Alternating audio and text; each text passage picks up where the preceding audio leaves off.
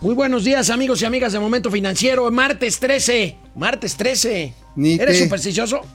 No, pero pues de que las ¿Y los hay. guantes? Pues ya Marcelo Ebrard se está subiendo al ring, pues uno también, ¿no? Ya todo el mundo quiere ser este, este ficha, ya quiere ser corcholata, o men, cuando menos tapón de lugares poco recónditos. Oye, no hay destapes, dice el presidente, pero él es el destapador. Pues es el destapador, finalmente es como el viejo PRI, ¿no? Igualito. Igualito, sí. No, no, sí, va a haber juego democrático. Pues ya se tuvo que poner los guantes Marcelo Ebrard para que no lo bajen de la jugada. Bueno, lenta recuperación del empleo, amigo. Oye, es que mientras estamos discutiendo tarugadas, ¿Cómo como, qué? como pues, los destapadores, ¿no? Y los destapados, pues la bronca del empleo. La bronca del empleo. Ese, la riqueza se está achicando. Así como cuando te bañas, se hace así con agua fría. Eso está pasando. Bueno, crecen las ventas de la ANTAD, la Asociación Nacional de Tiendas Departamentales, pero se desaceleran comparadas con los últimos dos meses. Aplazan la comparecencia de Emilio Lozoya, ¿lo has visto? Este, sí, oye, pero traigo un chisme re bueno, man. A ver, ¿lo das ahorita o al rato? Pues al rato que estamos hablando, porque ¿qué creen que está envuelto en el escándalo de Vitol? Ah, Vitol, esta empresa que es productora y distribuidora de gas a Pemex. Ajá, y ahí es donde otra vez al señor Lozoya le van a agarrar del rabo. Bueno, Oye, pero no, te- no que tenía muchos videos y que tenía a sus este testigos, pro- este, ¿cómo se llama? Sus testículos protegidos. a menos que sean de él. Videos los testículos protegidos, sí, ¿no? bueno, pues sí, pero ya le faltó ya la protección. Porque yo creo que sí lo van a enchiquerar, ahora sí. ¿Tú crees? Pues, ¿Y ahora por qué cambiaste de opinión? Porque nada más no dio las pruebas para meter al botiquín Enrique Peña Bebé, a Luis Vide, a Luis Videmirrey. Pero nadie ha visto a Videgaray igual y ni está aquí en México. Ah, no, por supuesto que no está. ¿Tú crees que qué necesidad tiene Entonces- de estar viviendo aquí, aquí en este en Chairolandia? ¿Qué, qué, qué necesita? Bueno, empezamos. Momento financiero.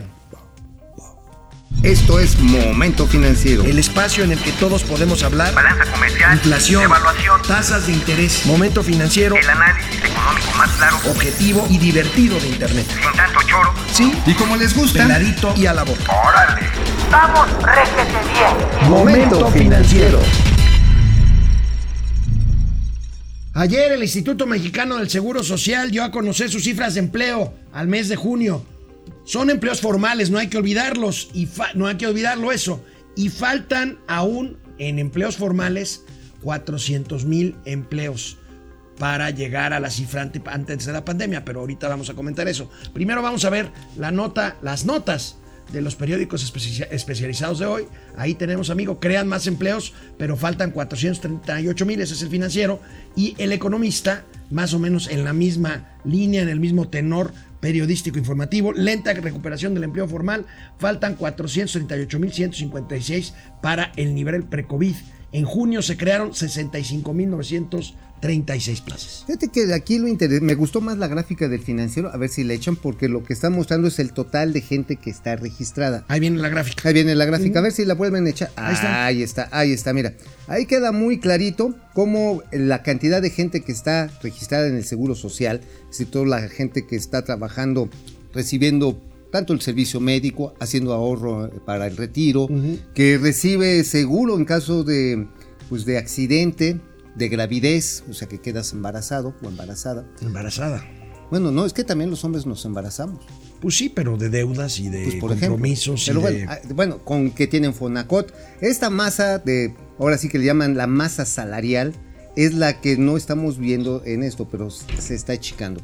El crecimiento del salario, eh, ahora sí, medio de, de cotización, ha crecido solamente 5%. Oye, amigo, aquí Está yo tengo abajo de la otro- inflación. Si nos dejan aquí tantito la gráfica, porque mira, aquí estamos hablando de miles de personas, en este caso 20 millones 175 mil personas inscritas en el IMSS. Aquí estamos hablando de un déficit que todavía nos faltan 400 mil empleos, en el entendido de que no hubiera más demanda de empleo, pero cada año cientos de Ah, miles de jóvenes eh, acabas. se suman a la- al mercado laboral buscando plazas de trabajo y eso no se está considerando. Fíjate Entonces, que, el eh, déficit acabas- amplía por cada año. Acabas de mencionar algo muy importante porque eh, digamos que todavía la fórmula tradicional es añadir un millón de de jóvenes De que jóvenes entran al al mercado año. laboral. Sí, que O sea, llegan a los 18 Un millón de plazas al año necesitas crear Pero- para estar pero flat. ya no estoy tan seguro de ese Ah, número. a lo mejor no es un millón, pero sí. Son como 700 mil personas. sí, sí. Porque ya también, bueno, ya la población está envejeciendo, enruqueciendo en algunos lugares de nuestro país. Y por lo tanto, estos 400 mil, y si le añadimos los que no se han generado, pues este, deja en los últimos tres años, en los últimos cinco años.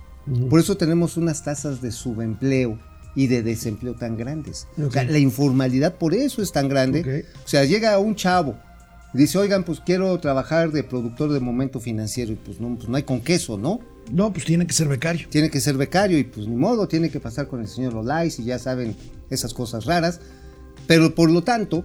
En la este, salita de los acentos. En la salita de los acentos. O tiene que hacerla de ingeniero B, ve por las tortas, ve por los tacos y pues muchas veces son pagos que se hacen en muchas empresas incluso a nivel informal porque no hay contratos. Oye, amigo, pero Gerardo Esquivel, el subgobernador del Banco de México, pues ve otra cosa. Él dice, Ah, él dice que el empleo formal continuó con su recuperación en junio y que ya solo estamos 1% por debajo del nivel previo a la pandemia. Bueno, pues esto que es, ya es el, el aplaudi- el ser aplaudidor profesional, ¿no? Este, y dice, mira, comparado con otras dos crisis recientes, esta hasta ahora es la recuperación del empleo más rápida. Oigan, pero no es gracias al gobierno, ¿eh? Déjame decirte que no es gracias al gobierno. No, ya sé, amigo, pero esa, vaya, está bien comparar y los economistas lo hacen mucho, pero luego, como dices tú, para justificar algo, comparas peras con manzanas. Sí, esto no tiene ninguna razón de compararse. Se trataron de crisis bien diferentes.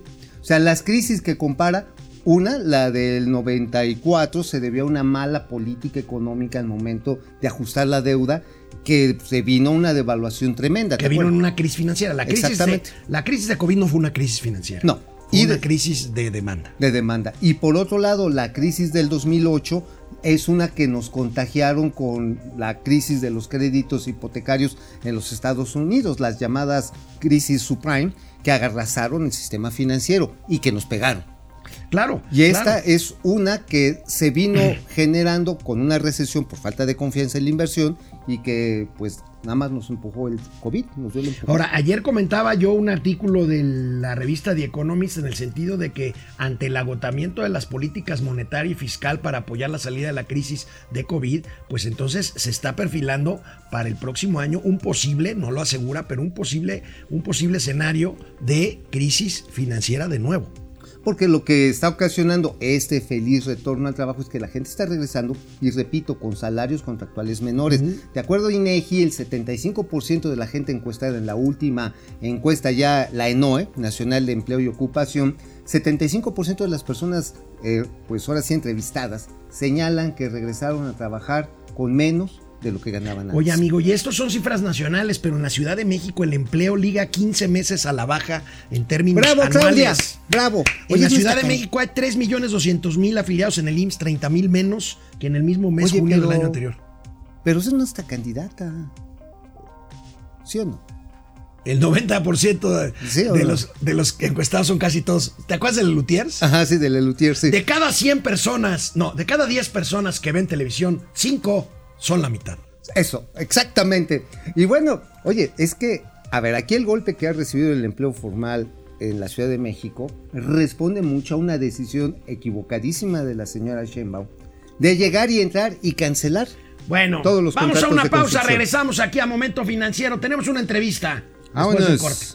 Hola Internet, ¿cómo están este martes? Buen día, Fidel Reyes dice Chili Willy y Pingu de las finanzas. Ay, qué bonito. Ya se les está acabando el dinero a la 4T y por ello cierran programas de apoyo. Oye, ¿viste que le van a quitar el apoyo a este, eh, que es 21, ¿no? Al Salud seguro, 21. hoy el presidente dijo que no. Bueno, es que ya ves cómo es el presidente. Le dicen, oiga, pero en lo que mandó Hacienda a como precriterios, no son los precriterios, pero sí son los primeros acercamientos, la proyección de presupuesto, está en ceros el seguro siglo XXI. Y el presidente dijo, no, no puede haber un reglamento por encima de la Constitución y la Constitución Me la paso establece- por el arco del triunfo. No, la Constitución establece atención médica universal, que no llegas como en Cuba. Ajá, ándale como, qué bonito, ¿eh? No, bueno, no es como en Cuba, no, la verdad, todavía no. Ah. No es para tanto, pero por No ahí es va. O sea, ya- ahí le vamos llegando. Bueno. Oye, ya hasta tienes las estatuas de Fidel y de El Che ahí. ahí en- en el centro. Vamos a una pausa para regresar con nuestro entrevistado de hoy a la televisión. Amigo, oye, hay una decisión muy grave que tienen que tomar los padres de familia terminando y los chamacos y los jóvenes terminando las vacaciones. Regresar o no regresar a clases presenciales. O sea, la verdad que no es una cosa sencilla. No. Y en Oaxaca, donde pues ahora sí que el magisterio tiene un peso político muy grande, bueno, a nivel nacional. Llegan a la Oaxaca ciudad- en forma especial. cuando llegaban a la Ciudad de México, que por cierto no han llegado y qué qué bueno No, que... no, no, no, ni, ni digas. No, no, no, no invoquemos, no invoquemos al Satán. Pero mira, ¿qué decisiones han tomado en Oaxaca para el próximo ciclo escolar? Que yo creo que va a ir definiendo mucho la pauta de lo que va a suceder a nivel nacional. Y tenemos a Paco Villarreal, él es el director del Instituto Estatal de Educación Pública de Oaxaca, de la IEPO. Paco, qué gusto que estés con nosotros. Muy buenos días aquí a Momento Financiero. Muy buenos días, Mauricio. Gusto saludarte, gusto saludar a tu auditorio. Efectivamente, estamos en Oaxaca realizando una tarea muy amplia de diálogo y de consenso con madres y padres de familia, con directivos de las escuelas públicas y privadas, con las diferentes estructuras del magisterio oaxaqueño, pero también con las autoridades municipales, inclusive por localidad, y las autoridades sanitarias también por la ca- localidad, aun cuando a nivel estatal, tanto la autoridad educativa como la sanitaria, estamos de acuerdo en escuchar primero cuáles son los diferentes posicionamientos eh, respecto a un posible regreso presencial a clases a partir del próximo ciclo escolar que empieza el 30 de agosto ¿Ok? de, eh, este, de este año. Es el ciclo escolar 2021-2022. Y entonces hemos estado iniciando este diálogo en las ocho regiones del estado de Oaxaca. Oye, y este, ¿van a regresar presencialmente? ¿Va a ser un sistema híbrido? ¿O qué tiene que pasar para que, pues nuevamente, la gente esté dispuesta a que sus hijos regresen presencialmente a las escuelas? Como tú sabes, no es un asunto meramente logístico de un regreso a clases, es un tema de salud pública. En ese sentido, el gobierno de Oaxaca ha planteado este diálogo para que inclusive por escuela se defina quiénes están en capacidad de regresar, porque requiere, número uno, independientemente de que el semáforo deba de estar en verde, tiene que ser voluntario y voluntario incluye a las niñas y a los niños, porque Vaya. también en las niñas y en los niños tienen temor de regresar a clases y no están todos convencidos de regresar, aun cuando sí quieren regresar. Las madres y padres de familia también tienen que autorizar por escrito el posible regreso presencial a sus hijos. Y en consecuencia, las autoridades estatales de salud, de educación y las municipales tenemos que garantizar que las instituciones públicas y también las privadas, en su caso, cuando así se decida, estén en condiciones sanitarias de infraestructura adecuadas para recibir a los alumnos. Entonces, el primer eh, punto o la primera característica es que es un regreso voluntario de todos quienes forman Ahora. parte del proceso educativo. Y en consecuencia no tenemos una fecha fija para el regreso. Eh, eh, sí está ya definido el inicio del ciclo escolar al 30 de agosto, pero para el regreso presencial no tenemos una fecha fija en Oaxaca. Segundo punto es que además de voluntario, tiene que ser seguro. Y a esto voy con la generación de los protocolos sanitarios correspondientes en todas y cada una de las escuelas públicas o privadas, validados por la autoridad municipal y la autoridad de salud y la autoridad educativa. Eh, tercer punto es que el regreso será escalonado, es decir, no regresará el 100% de los alumnos cuando así se decida, no regresará el 100% de los alumnos ni a los salones ni a las escuelas, ni tampoco se eh, tomarán los horarios eh, que hasta antes de la pandemia teníamos de horarios corridos, sino asistirán eh, determinado número de alumnos que decida cada escuela, a cada salón, eh, en un horario reducido de dos, tres horas máximo.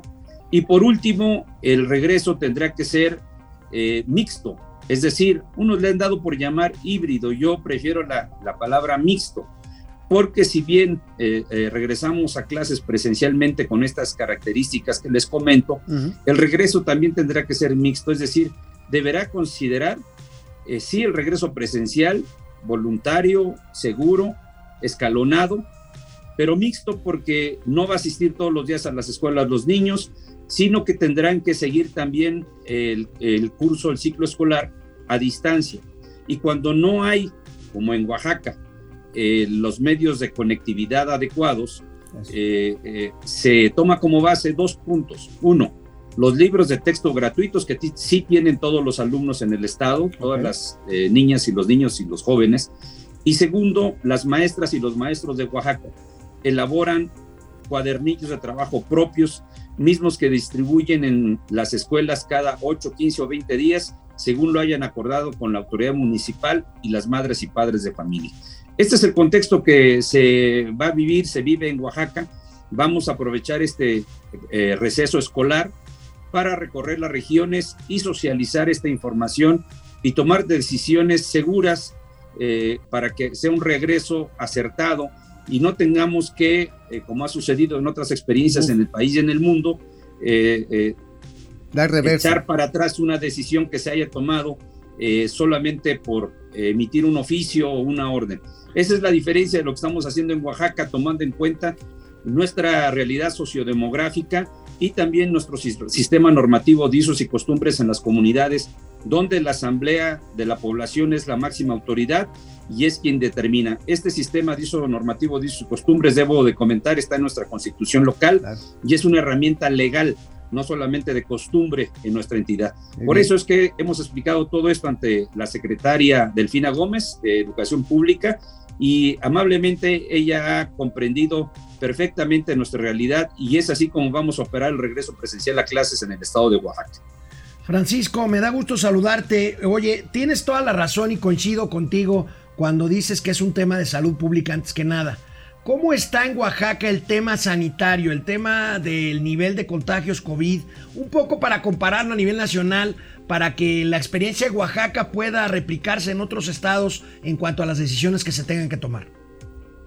Mira, al igual que el país y el mundo, hay un repunte de casos COVID. Sin embargo, eh, por nuestro propio sistema de costumbres y en el, en el que más de 350 eh, municipios son de sus costumbres, los filtros sanitarios son muy estrictos, de tal que manera que en nuestro estado estamos en verde, en la mayoría de los municipios estamos en verde, pero eh, eh, obviamente en las ciudades más urbanas como la capital, como Juchitán, como Salina Cruz, como Tuxtepec, en la región de la costa como Puerto Escondido, Pochutla, hay repuntes de casos COVID ahora en lo que han llamado esa tercera ola. Sin embargo, el estado permanece en verde y afortunadamente no ha desbordado la pandemia en el estado de Oaxaca.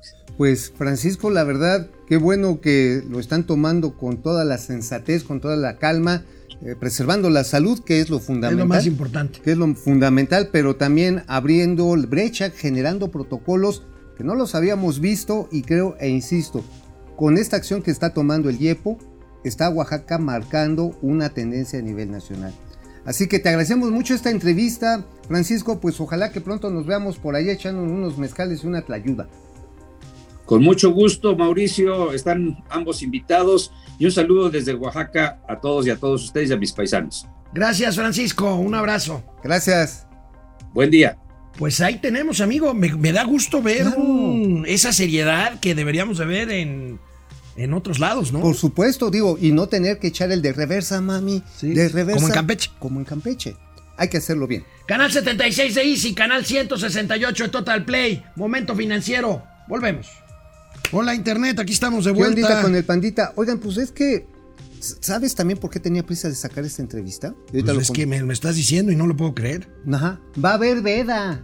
Va a estar de la veda a partir del 16 por la Chairo Consulta. Qué Neta. Neta, o sea, no es broma. Los funcionarios de todos los niveles de gobierno, chitón perrito, no sé si se vaya a aplicar en la mañanera. Chitón, porque si no, este, les andan cortando aquellitos. Esto porque así lo establecen las normas del INE por una consulta que ni es consulta. No es consulta. Paco Guerra, excelente martes, chavales. Y a los escuderos de la producción, menos, menos al del audio. Híjole. come on, si es buena onda el Inge. Oye, sí, pero. Oye, sí tenemos la bronca del audio, ¿verdad? Tenemos esa bronca, tenemos es que es una bronca técnica, es una bronca de... De un pinche cable. De, de fierros. de- Me entierro, agarras miedo. Te entierro. Guido Corti, buenos días. Guido. Guillermo Sánchez Mendoza, Carlos Ramírez, Depredador Mercenario, ¿cómo estás? Los ingresos excedentes por petróleo, ¿a cuánto están ascendiendo? Pero los costos de importación supongo que van a la par. Pues sí, ¿verdad? Pues sí, sí, sí. Los- ¿A cuánto ascienden los ingresos excedentes por petróleo? Ay, lo estábamos 160 mil millones de pesos es lo que estaban diciendo. Ahora, por un lado recibes otro, pero por otro le tienes que meter el subsidio Sí, a la gasolina. A la gasolina, por el IEPS. Entonces, pues, este, pues te queda menos de eso. Francisco Guerra, aprovechen el ofertón de vacunas que hay en Chiapas, están al 3x2. Ah, sí, Qué ¿verdad? cosa, ¿eh? Sí que Qué este, cosa, eh, qué pero ¿sabes cosa. que a qué se debe eso? A que los usos y costumbres allá en Chiapas se han prestado para que la gente no se quiera vacunar. Ujú. Por una cuestión de usos y costumbres. Ajá, y, religioso y- también. y- y también por ignorancia, ¿no? Dicen Bueno. que te ponen la 5G y se te pega ya el imán en el brazo. no, bueno, pero eso no. Eso, te- eso lo dice y, que el, que gobierno te hace pensar así como zombie. Ah, cerebro, cerebro. Eric Huerta, buenos días. Amador Narcia y joven Murrieta de las finanzas. Está bien. Qué está bien, son. buenos amigos, tanto Amador como Heriberto. Francisco García, buen día. Después de más de un mes de la tragedia del metro, no hay culpables, pero sí un exonerado por el presidente. 70 días se cumplieron ya de. No, ni habrá culpables. Mira, realmente fue Calderón el que empujó la ballena. Pa' pronto. Es más, fueron hasta los de Greenpeace. Vamos a la tele. Con motivo de los 24 años del sistema de oro por el retiro, ayer fue tuvo lugar un evento virtual, un evento en la en el en el en el universo, en el ciberespacio. Ay, quema mucho el sol. ¿Verdad? Es un lugar quema, quema mucho. el- Bueno, tuvo lugar un, un evento en donde el presidente de la Asociación Mexicana de Afores, Bernardo un González, evento aburrido, porque a ver, antes lo padre que ibas a esas convenciones, te daban las bolitas estas para antiestrés, Antiestrés te daban y- unas plumitas, y Eh, pásele por acá y te daban tu USBs. USBs, te daban tus este Bueno, pero pues estamos en tiempos de pandemia. Vamos a ver cómo Claro. explica Bernardo González, el presidente de las Afores, los cambios que ha habido en esto que hemos estado insistiendo, machacando en el tema. No hemos logrado, gracias a la reforma que propuso el, presidente López Obrador en diciembre pasado y que aprobó el Congreso, mejores pensiones para más trabajadores mexicanos. Eso realmente logró la reforma con el esfuerzo del sector privado, sin un costo fiscal en valor presente para la administración o para las siguientes administraciones, y esto es valiosísimo. Segundo lugar, el sistema ha logrado eh, rendimientos, eh, intereses para los trabajadores eh, de manera consistente, muy competitivos a nivel internacional, tanto que en uno de los años con mayor volatilidad como el 2020, México se logró posicionar como el primer país conforme a los datos de la OCDE. Como bien decía Abraham, estos rendimientos tienen que ser de largo plazo, es una carrera de largo plazo, pero sin duda lo que ha hecho, lo que han hecho las Afores en México de la mano del regulador con esta regulación eh, de diversificación, aprovechando los fondos generacionales, las mejores tecnologías a nivel internacional para regular a las Afores y supervisar los ahorros de los trabajadores, nos ha dado uno de los mejores sistemas y de los resultados más consistentes a lo largo del tiempo. Pues mira, la verdad está en que las Afores han sido un modelo exitoso conforme a sus restricciones. Sí, claro. Sí, les digo, no es el mejor del mundo, pero pues si alguien tiene un ahorro continuo o es disciplinado y hace ahorro voluntario, realmente logra algo interesante al momento que se va a jubilar. Ahora, que podría ser mejor, sin lugar a dudas. Sin duda, sin duda, y yo creo que se está trabajando en eso. Vamos a ver, por lo pronto, esa idea de expropiar las Afores y... Ay, la idea Gibrancito. No, no, no, bueno. Era la idea Gibran. No, no, no. Bueno, oye amigos, siguiendo Ey. con datos económicos, si vemos la gráfica de la actividad industrial, ayer se dio a conocer el índice de actividad industrial, pues ahí vemos claramente dibujada la famosa L que L. tanto reniegan en la 4T, amigo, indica el estancamiento de este indicador y vaya. ¿Cuál es el motor de la actividad industrial en este país? Las manufacturas. Y Las las manufacturas, manufacturas. están En el suelo. en el suelo. Ahora, están jalando las manufacturas que se exportan. Partes automotrices, automóviles, línea blanca. Pero Con todo todo y la escasez de los chips estos. Contra los chips, sí. Digo, ya se está medio reponiendo el suministro. Ahí va, ahí la lleva. Pero el asunto es que la manufactura que se consume en el mercado interno, que es igual que la que se fabrica, o sea, no vendes una televisión especial o espacial en los Estados Unidos y otra en México. Haces más o menos el, haces el mismo producto, pues, nada más le cambias pues, el lenguaje, ¿no? Y la etiqueta. y la etiqueta y ya. Pero en el mercado interno la demanda está bajando. Precisamente porque por eso se está dando tan lentamente la recuperación de empleo y la reducción de la masa salarial. Ahí es lo que estamos viendo. Pues, a ver, a ver, tú le vas a meter a una ampliación, no sé, de una fábrica de chescos a la que baja seguido ahí por los, por los titanes. O sea, neta, o sea, le vas a meter a ampliar. Por ejemplo, Jarrito exporta, Jarrito se exporta. Boeing también es. Boeing exporta. Pero a ver, en el mercado interno, pues la gente anda zorrillada. Dice, no, pues mejor compramos este, pues agüita, bicola, me, me das miedo. y ya con eso, este, pues, con eso acompañan los Bueno, tlacuaches. pues ¿no? ahí está el índice de actividad industrial, entre otros indicadores que estamos. Qué mal dato, ¿eh? Continuamente, mal dato. Oye, mal ¿sabes dato. qué? Es, es muy mala señal. Es muy mala señal porque ya se están ahorita generando los pedidos para diciembre. Y esto quiere decir que para diciembre no se está viendo que Santa Claus llegue con el costalito lleno. Porque pues, es junio. Bueno, oye, por dudas sobre la solvencia de la Comisión Federal de Electricidad, híjole, ¿Qué? qué, qué mal está la imagen de la CFE, ¿verdad? Como Ay, nunca. no, de es, mal, la- ¿no? es una empresa de clase mundial. Eso decían cuando la época de Tito Elías Ayub, pero pues ya no. No, pues ahorita es que una empresa de clase 4T. De clase 4T. Bueno, Hombre, se están retrasando. Se están retrasando, amigo, fallos para la construcción de seis nuevas centrales de generación eléctrica. Lo consigna el periódico favorito precisamente de la 4T, el Pasquín Inmundo Reforma. Pues dudan que CFE tenga solvencia, dudan que CFE tenga solvencia, consideran, consideran inversionistas, cuestionan más bien inversionistas la capacidad de pago de la CFE para poder entrarle a estos proyectos que vamos a ver cuáles son. A ver, vienen, Ahí por los favor. tenemos, amigo. González, la central de González Ortega, Baja California Sur, Tuxpan, Valladolid, Mérida, San Luis, Colorado, Sa- todo esto. San Luis Río Colorado. San ahí en la frontera Colorado. norte Sonora. Exacto, todo esto pues, suma alrededor de 5000 megawatts. Y que se requieren, ¿sabes cuánto se requiere? ¿Cuánto? 5 mil millones de dólares. Y estas empresas, Pues a pues, ver. con las señales de que, oye, ahorita entra y luego ahí vemos. Y luego, pues no, y luego te. no. Luego te lleva al oscurito. Y luego te llevo al oscurito y me quedo con. Y, y voy a despachar primero mi energía sucia. Ahora, son 100 mil millones de varos que hoy no tiene la CFE. La CFE tiene una utilidad operativa como de 40 mil, 50 mil millones. Va a agarrar eso como palanca. Puede solucionarlo con un instrumento perro, asqueroso, vulgarmente neoliberal. ¿Sabes cuál es? ¿Cuál? Una fibra. La fibra E de energía. Ok.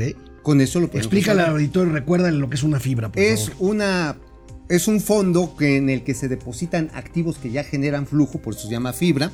Son fondos de inversión de largo plazo que con esa rentabilidad se apoyan las empresas para desarrollar más su infraestructura. ¿Qué podría meter en esta fibra la CFE? Las plantas que ya están trabajando, las eh, hidroeléctricas, las termoeléctricas que son muy importantes, podría estarlas metiendo. Sin embargo, esto implicaría, en la visión de la 4T, empeñar Pero los bienes de la nación. son términos que le sacan roña a, Pues a sí, Manuel Bartlett. Pues es que estamos empeñando la sangre, Oye. los fluidos de la nación. Oye, amigo, ¿de qué escribiste el día de hoy Ah, en el pues- periódico La Razón? Pues Justamente exactamente de ese A ver, tema, porque venga. viene la reforma antivedrola. Precisamente eh, lo que anunció ayer el presidente que va a mandar una iniciativa a la Cámara de Diputados y a los Senados, a ver si pasa, ¿eh? De entrada yo tengo mis dudas que pasa, pero va con dedicatoria, es para pasarle cuello a Iberdrola, porque ah, nada más una precisión, yo dije que primero ahí van el despacho de la energía generada por hidroeléctricas. Primero va a ser despachada, porque hoy en la mañana me habló un amigo que experto en estas materias, no, primero va a ir la, des- la generada por el Chernobyl mexicano, por Laguna Verde. Ok. ¿sí? Entonces, por ahí vamos, este, primero, pues nada más es una plantita. Y después siguen las hidroeléctricas. Y hasta el último van las eólicas y las fotovoltaicas. Ahora, antes de, Tómala, antes perro. de la nuclear van las fósiles. No, no. des- primero se despacha la nuclear. Porque si no, si de por sí es un Es desastre. un lío ahí, ¿verdad? Ajá, sí, Bueno, no. Luego van las fósiles. Luego, no, luego va la hidroeléctrica, después siguen las fósiles y después sigue precisamente eólica y fotovoltaica. Bienvenidos, bienvenidos a la cuarta transformación Oye, del sí. sector, los años 80. Los años maravillosos. Los años Oiga, maravillosos. ¿Quieren ver algo así como más o menos está sucediendo allá en este en eh, allá en Laguna Verde? En la planta nuclear de la CFE en Laguna Verde, Veracruz. Véanse, véanse la serie de Chernobyl. O sea, pero nada más que en güero, la 4T No, operando. no, no, pero ni lo digas de broma que vaya No. a pasar algo como lo que pasó en Chernobyl. Ahora, No. además, el tamaño de Chernobyl era Inmenso, sí, no, este es- no, pero digo- La Laguna Verde es una planta pequeña. Donde la anden cajeteando. No, no, no, no, No, no, no, no, no, no, ni nos lo digas. alcanza aquí. Ni lo digas. De por sí estamos ya afectados ni- con el plomo. Ni lo digas. con el plomo. Momento financiero, economía, negocio y finanzas para que todo el mundo Hasta los electricistas. le entienda. Bueno, vamos, este, otra vez nos quedamos con. Nos quedamos con depresión, ¿verdad? No, con depre. Con depre, sí, sí, sí. ¿Qué No, dice? No, no, quién sabe qué pasó aquí. A ver. Uy, A uy. ver, uy. depre. Chale, de veras, amigo. Si no le entiendes a la Eric Huerta, Eric Huerta. Si no le entiendes al tecla- al teclado. Heber Oscar Rosas. ¿No le entiendes al teclado? Sí, sí, le entiendo bien. Ya, A Doña Teclas oye, también. ya ni pío dicen del caso Martinito. Lozoya y del Martinito El tampoco. ¿eh? Martinito. Oye, es que nos empiezan a distraer los chairos. dicen, Ay, no, es que vean lo que dice Loret. Oye, ve nada más al, tre- al tremendo de Fidel Reyes Morales. Lozoya es como el Sancho.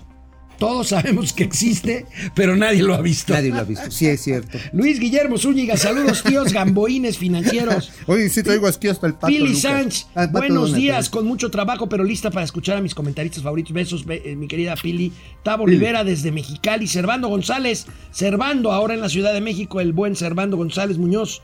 Eh, Ricardo Beristain Ávila, el mejor programa de análisis financiero Eso. aquí y en China. Güey.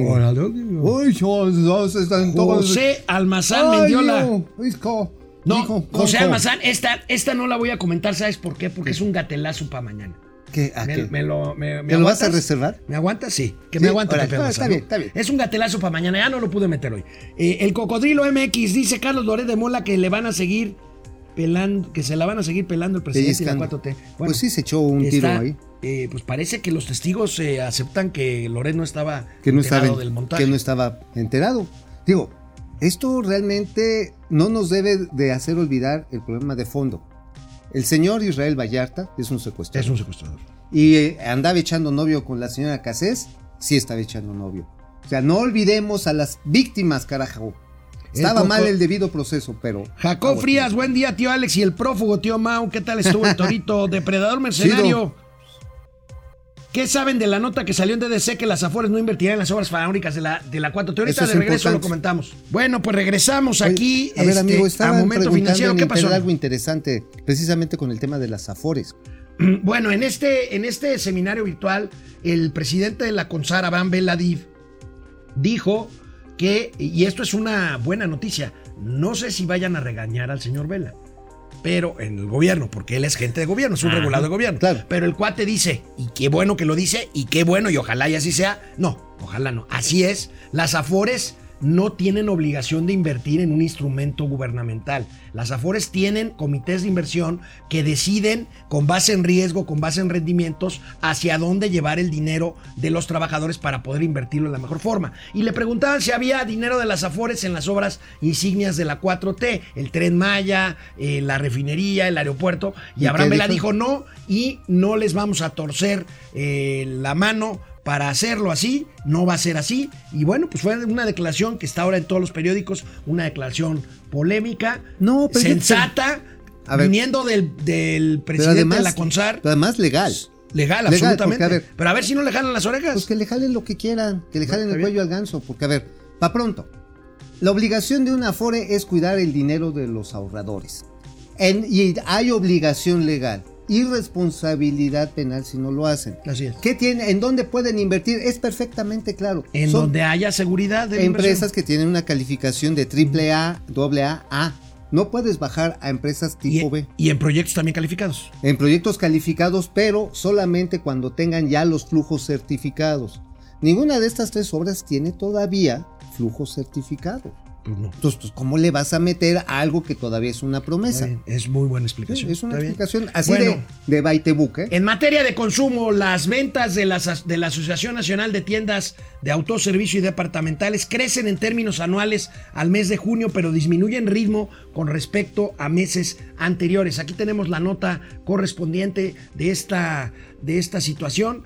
Crecen 21.1% a tiendas comparables bueno, en junio. pero Y bueno. ahí vemos el, ahí sí vemos la V porque es el rebote año con año. Ajá, pero a ver, a ver, Pero Carmelito, a ver, vamos a ver esta gráfica ¿cómo más- se fue esta el gráfica- año pasado? A ver, ¿Cómo se vamos fue? a la siguiente porque esta se- es de año a año. Ajá, a ver, veamos la que es mes a mes. Y vamos a la siguiente. Ahí está. Ahí está. Ahí está. va para bajito. Es- eso es lo, eso es, Es lo eh, preocupante. que aquí se compara mucho con lo que estábamos comentando de actividad industrial hace unos momentos. Totalmente. A ver, y con cuestión laboral, con, con número de trabajadores y de masa salarial. Es 21% de, eh, de, avance en las ventas, pero en abril de 21 apenas teníamos 46%. O sea, efectivamente, hay un efecto rebote. Tú recordarás, amigo, hace un año, pues hacías tu mandado por en línea.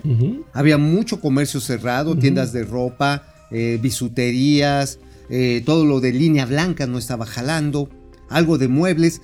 Y sin embargo, ya cuando se viene, se viene encima, se viene encima eh, y en tinieblas toda la parte de la recuperación de los supermercados a partir de octubre, que te acompañó con un rebote de, de contagios, ¿no? Recordarás. Así es, así es. Pues Ah, ahí sí, está. también, ahí está.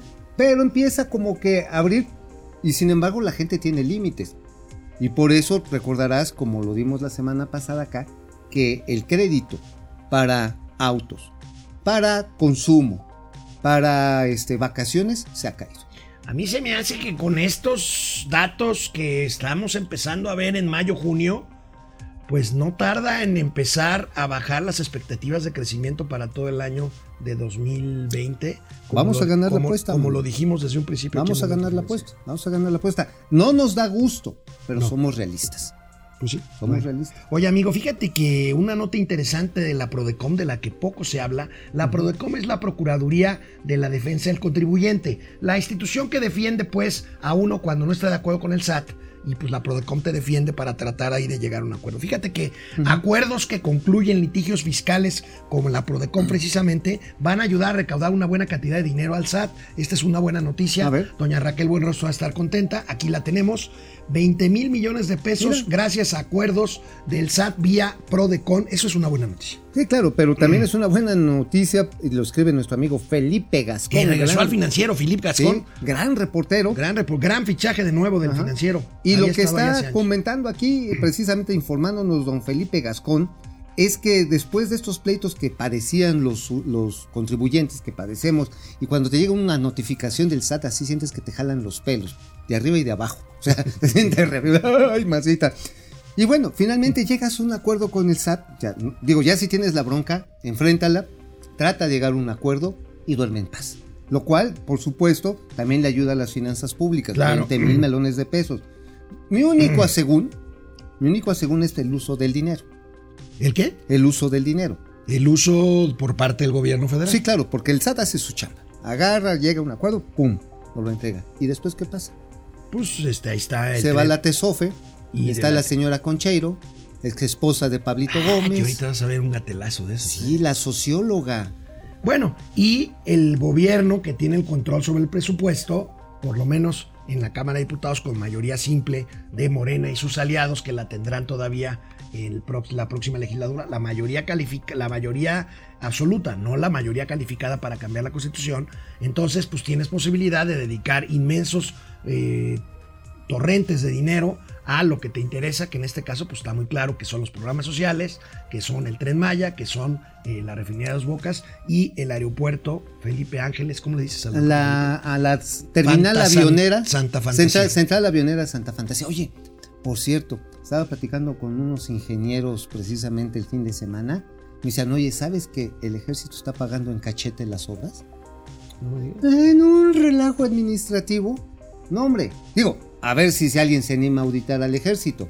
Pero de que están pagando en cachete. ¿Cómo es Imagínate. en cachete? En efectivo, en cash. Cash. En cash. Y bueno, que este. Que pequeño problema. Se les olvidó que están en un suelo fangoso. Ay, ¡Oh, Dios mío! bueno. Oye, amigo, ¿has visto a Emilio Lozoya? Este, Está fotografía. en México. No, ¿tú crees que está en México? Pues mira, nadie lo ha visto. Es como el Sancho Claus. Es como el Sancho Claus. Sancho Claus, Es sí, como el todo el mundo Claus. sabemos que existe, pero pues no lo hemos Pues visto. resulta que aplazaron un mes su próxima comparecencia ante un juez por el caso del que se le acusa.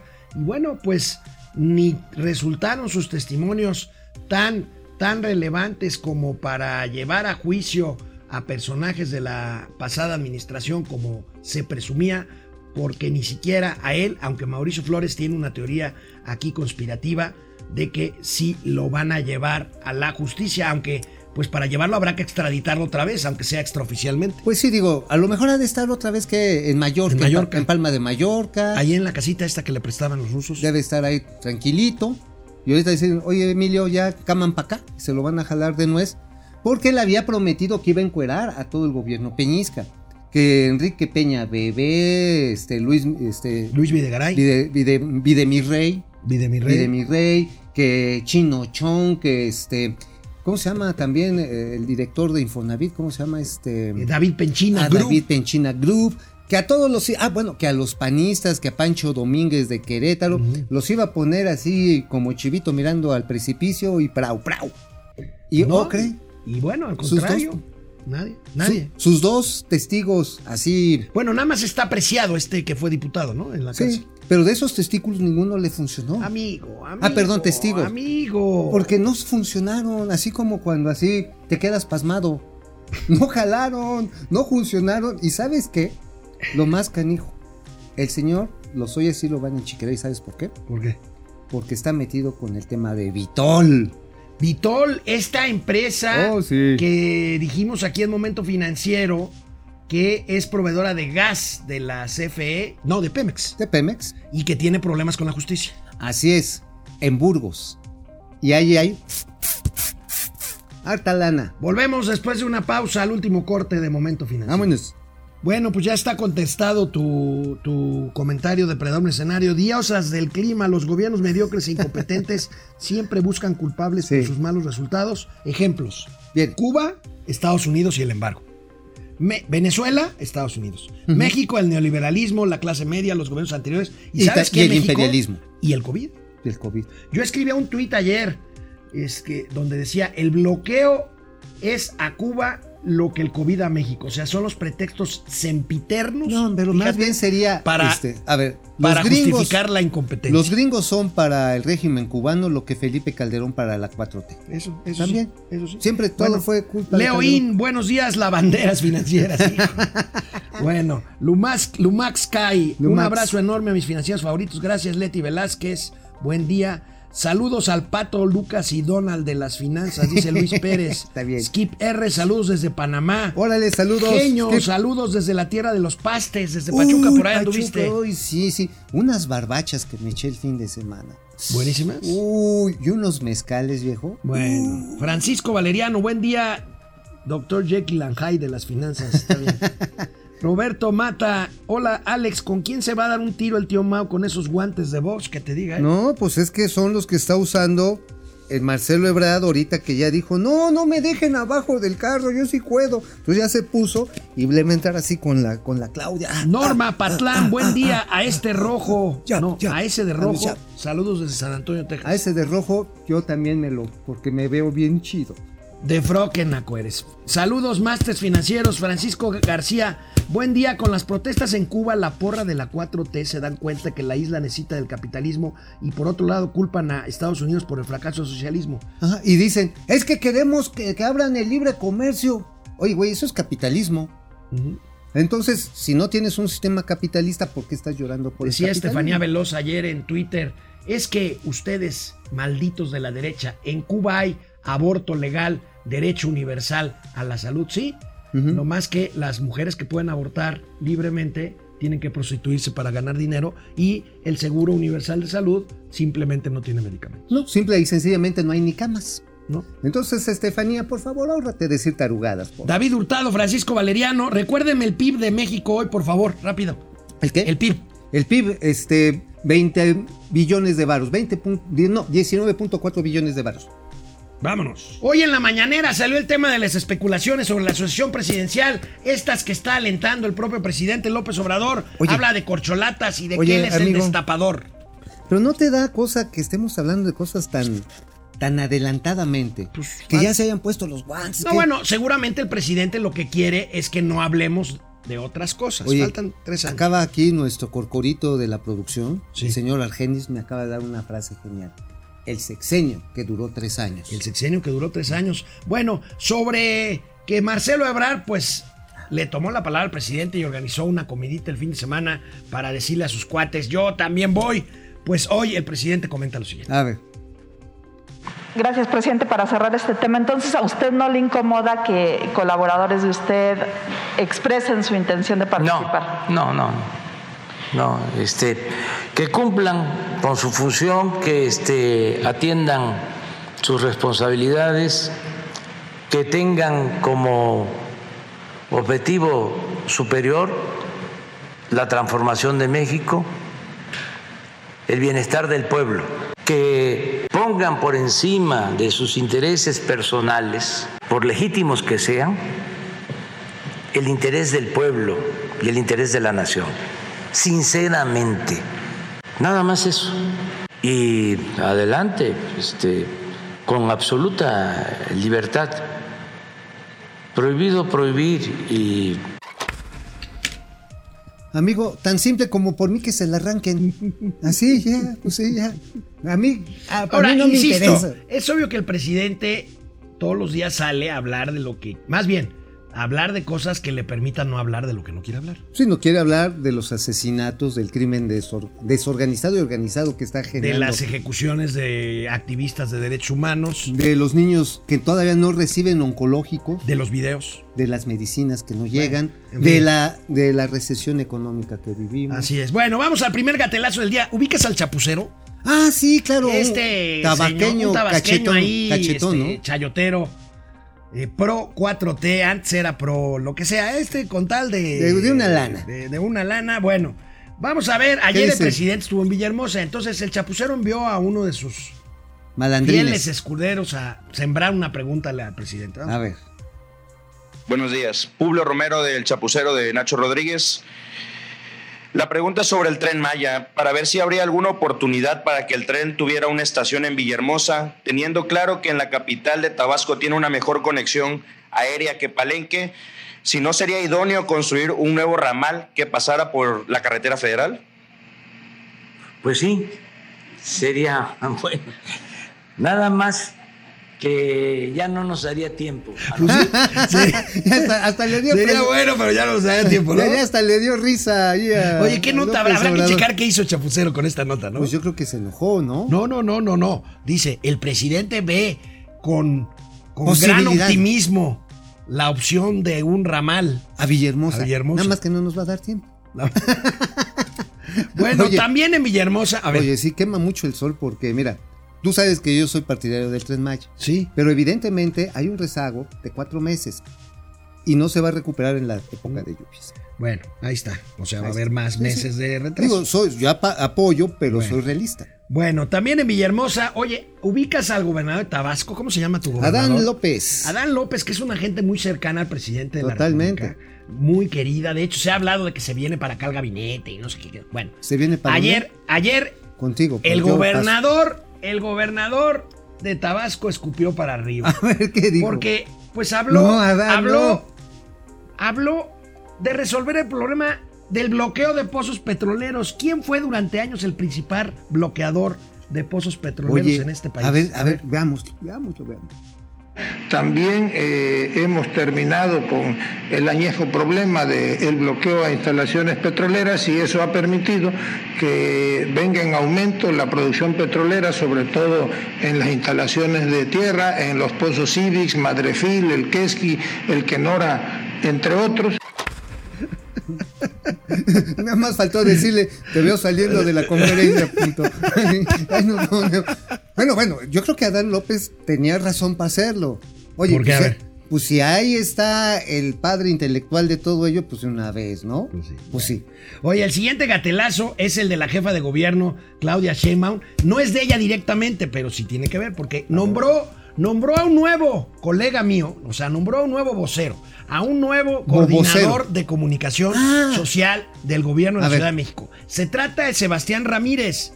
Un individuo que fíjense lo que decía en la televisión hace no mucho, va a tratar con los medios de comunicación para ayudarle a mejorar su imagen a Claudia Sheinbaum. Y miren lo que decía de los medios en la tele. la prensa en México es inmunda Y La prensa en México, prensa- déjame notar eso, ¿eh? La prensa en México. Sí. ¿Cuál es la prensa? Estoy Estoy completamente en contra de ese comentario. La prensa en México Bueno, vamos a una pausa.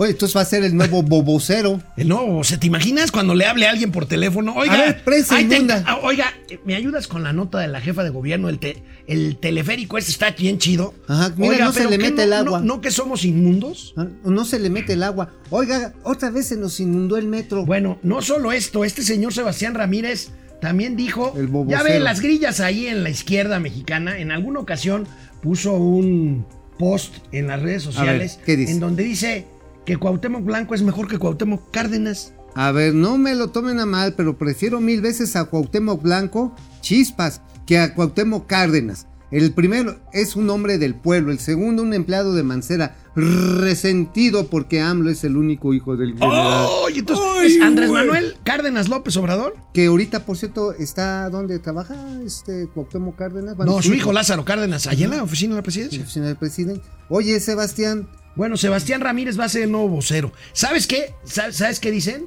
Que, que- que se lo recomendó para manejarle su imagen, se lo recomendó Ebrard. no, bueno, pues sí, yo creo que el- yo creo que le va a ser- sí, para lo de Imas. Oye, sí, con lo demás le puede ayudar mucho a la jefa Sí, de gobierno. sí. ¿eh? Oye. Oye, qué manera de meterse en un purrún. Oye, tamaño ¿qué le pasa a la gente, amigo? ¿Qué le pasa a la gente? Mira, ¿De qué? ayer llegó un vecino ahí a una de las colonias de clase media, estas fifís.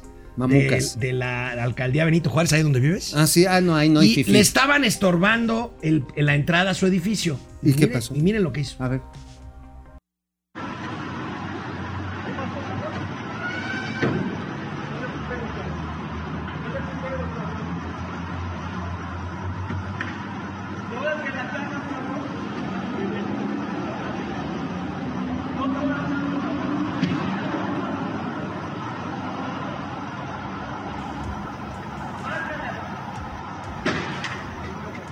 Mira, amigo, ahí Está patadita.